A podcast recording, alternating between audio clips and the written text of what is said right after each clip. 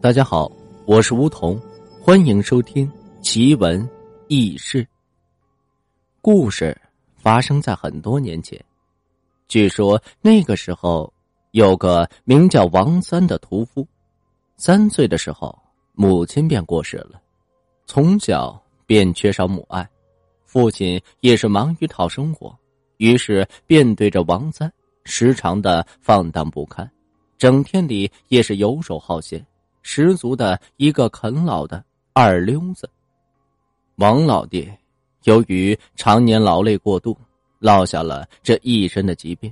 什么时候死在这茅房里，大家都不知道。被这四周围的邻居发现的时候，尸体已经是臭了。大家伙帮忙找了好几天，也不知道那王三跑哪里风流去了。最后，没办法。只能是这邻里啊，相互搭把手，草草的便把这王老爹给埋了。王三知道这一个月后才跌跌撞撞的回来，还没有到家，就扯着破嗓子吼道：“老爹，拿点银子来！”这一次这家里却出奇的安静，邻里一个老头跑出来，就是一通大骂：“你个不孝的东西！”你爹都去世了，你还找他要钱？王三此时这才知道，老爹已经死了好久了。王三也不说去这老爹的坟前看看，就在这家里一通的乱翻，翻出了好几个碎银子，撒丫子就又跑了。没几天，这家里啊就被这王三花的是一穷二白了，生活所迫。年近三十的王三，干起了这杀猪的行当，至少啊不缺乏那肉吃。干了屠夫之后，也是三天杀猪，两天磨刀的，经常喝的是酩酊大醉。就这样过了大半年。这天，邻里上次骂他那个老头，便叫住了王三，告诉他，说王三其实啊本性并不坏，要把自己闺女许配给他。让他好生的照顾一辈子，说自己大限将至。王三一听，这要是给自己送一媳妇儿啊，那自然是高兴的不得了，连忙答应一定会好好照顾。其实啊，这老头也是没有办法，知道这自己大限将至，女儿现在还没有个着落，总得呀找个男人照看着吧。三天后。果然，那老头便去世了。王三和老头的女儿便成婚了。还别说，这王三自此也是有了女人，这真心是变了不少。虽然还是依旧爱喝酒，但至少这杀猪的时间多了，卖肉也比以前努力了。每天都会提溜上一块肉，拿回家让女人做成菜，喝上两杯，小日子也就这么过着。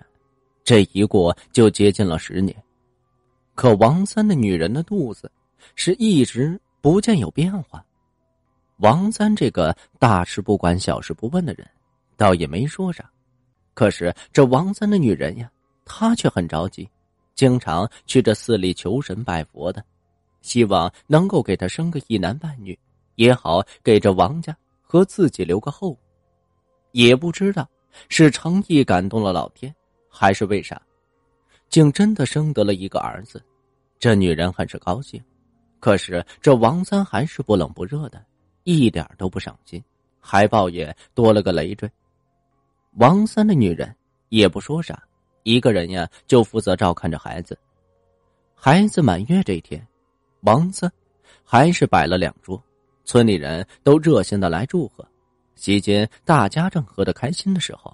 突然冒出了一个叫花子，边走边说自己是算命先生，便来到这王三的院子里。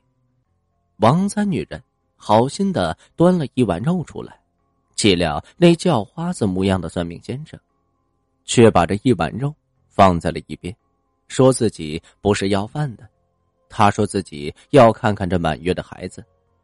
王三的女人满脸的疑惑，但是还是抱出了孩子。也亏得这王三忙着跟那猪朋狗友喝酒，要不早就让这叫花子挨了一顿胖揍了。王三的女人抱出孩子之后，算命先生围着这个孩子转了三圈，然后说了一句莫名其妙的话：“恭喜夫人得了半个儿子。”说完之后，就莫名其妙的端起了那碗肉，转身就走了。大家起先还没有反应过来，这王三却嘣的一下子跳起来，指着这叫花子便骂道：“你才半个儿子呢，要不就说一个儿子，要不就说没有，人哪里来半个之说？你还真别说，这后来呀，发生了很多奇怪的事情。转眼这儿子长大了。”有一次，儿子拿着崔三的杀猪刀玩，一不小心便掉了下来，眼看就要掉在这脚面上，可这刀却在半空当中转了个方向。王三女人是虚惊一场，这王三的儿子时常啊还自言自语说着一些莫名其妙的话，并且每次在有危险的时候，好像是有双无形的手在拖着这孩子帮他度过危险。越到后面，王三的儿子时常啊，便像一个疯子一样，魔怔了。可每次这些奇怪的事情都发生在屠夫王三不在的时候。王三在这孩子身边的时候，这孩子又一切正常。邻里老人都说，这孩子一定是沾染了杀不干净的东西。这王三身上啊，杀气重，那不干净的东西也不敢现身。再加上大家都想起了孩子满月的时候，那叫花子算命先生的话，于是这王三的女人便去找了个算命先生，跳了段大神，叽里咕噜的自言自语了老半天。最后，这算命先生说：“说孩子身边呀是孩子前世的父亲，这孩子前世啊很早就夭折了。孩子前世的父亲由于自责自己呀没有照顾好孩子。”思念过度而亡，在这阴间得知自己儿子投胎到了这里，于是便决定永世不得超生为代价，要来照顾自己的孩子。可是由于这屠夫王三身上杀气太重，所以啊，只能在这王三不在的时候出现，救这孩子于危难之中。最后，请这算命先生放了这个孩子一马，让他。再陪伴儿子十年，来弥补自己这上世的照顾不周，尽下自己父亲的责任。十年之后，他就灰飞烟灭了。最后，算命先生得到了王三一家的同意，答应了这位特殊父亲的要求。大家这才了解到儿子满月的时候，算命先生的话：“半个儿子那是啥意思？”王三听了这个感人的故事之后。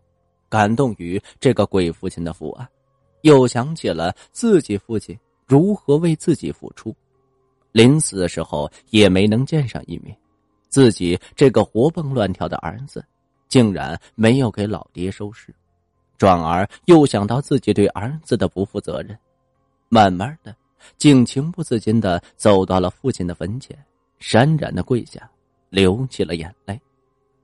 从这以后，王三。便跟变了个人似的，对着女人心疼有加，对儿子也是相当照顾。这一家人是其乐融融，勤奋扎猪，很快积累了一些银子，便做起了小本的买卖，慢慢的也成为了这一方的财主。每逢年过节的时候，王三还会买上一条猪回来，给这邻里大伙分肉吃。十年后的一天。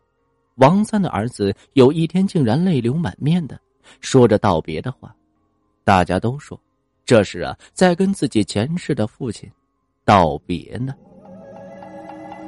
本集播讲完毕，如果您觉得本书播讲的还算是不错的话，欢迎大家进行订阅和打赏，您的打赏是梧桐不断前进和进步的动力。